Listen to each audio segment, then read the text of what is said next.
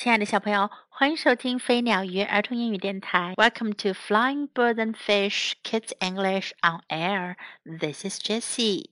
今天杰西老师要为你讲的是一个叫做《The Perfect Picnic》完美的野餐的故事。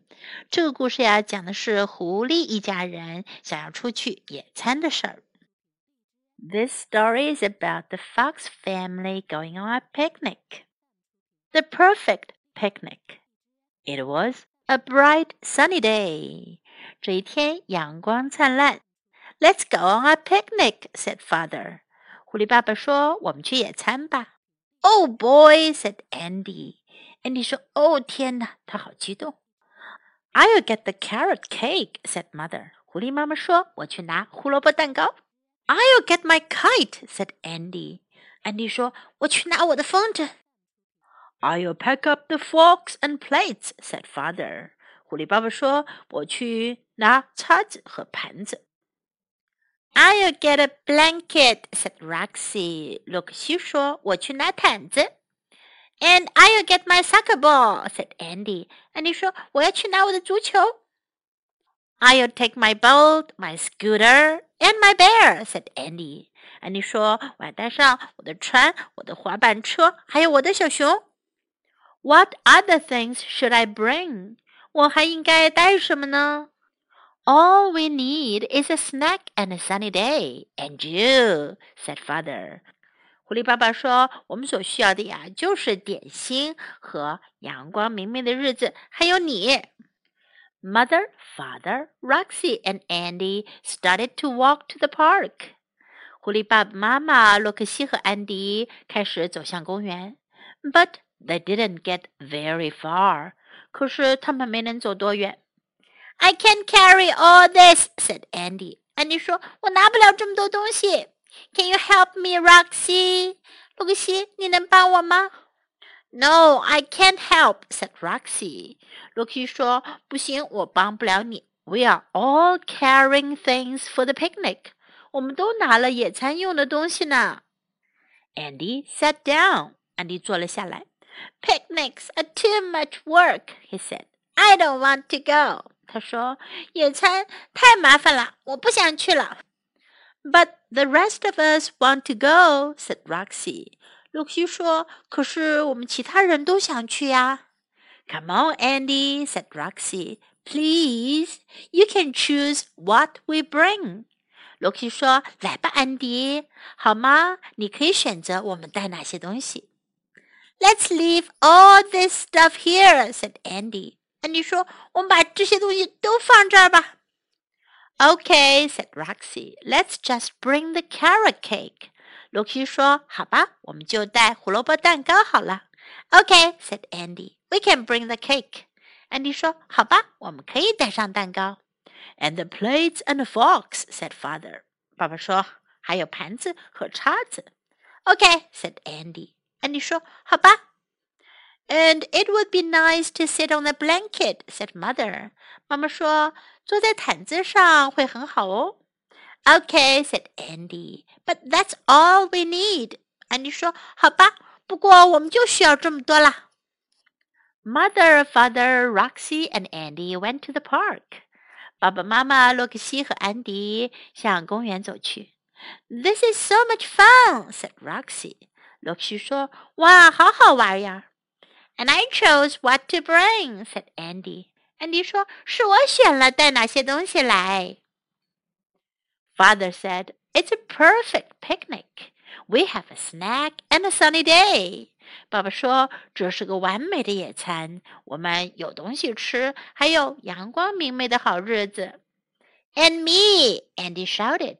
安迪叫了起来：“还有我呢！”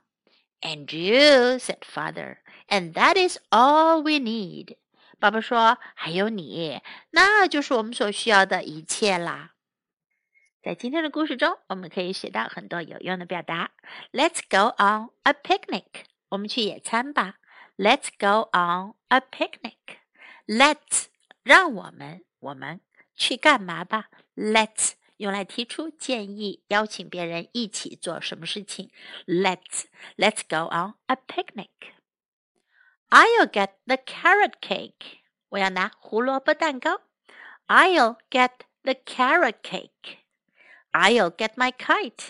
我要拿我的风筝。I'll get my kite.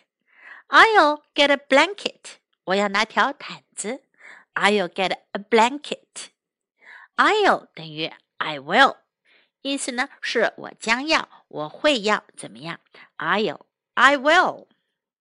Can you help me? 你能帮我吗？Can you help me? No, I can't help. 不，我不能帮你，我帮不了。I don't want to go. 我不想去。I don't want to go.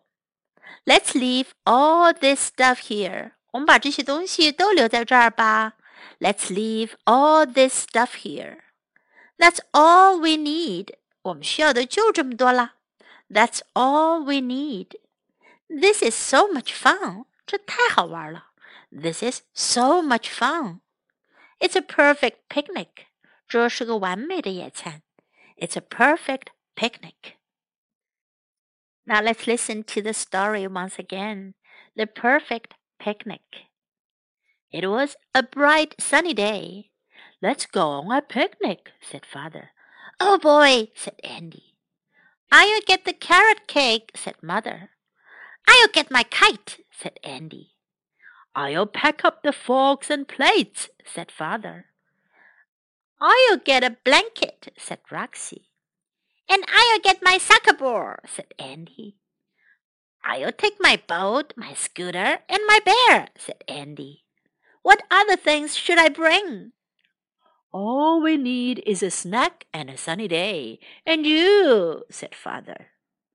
Mother, father, Roxy, and Andy started to walk to the park, but they didn't get very far. I can't carry all this, said Andy. Can you help me, Roxy? No, I can't help, said Roxy.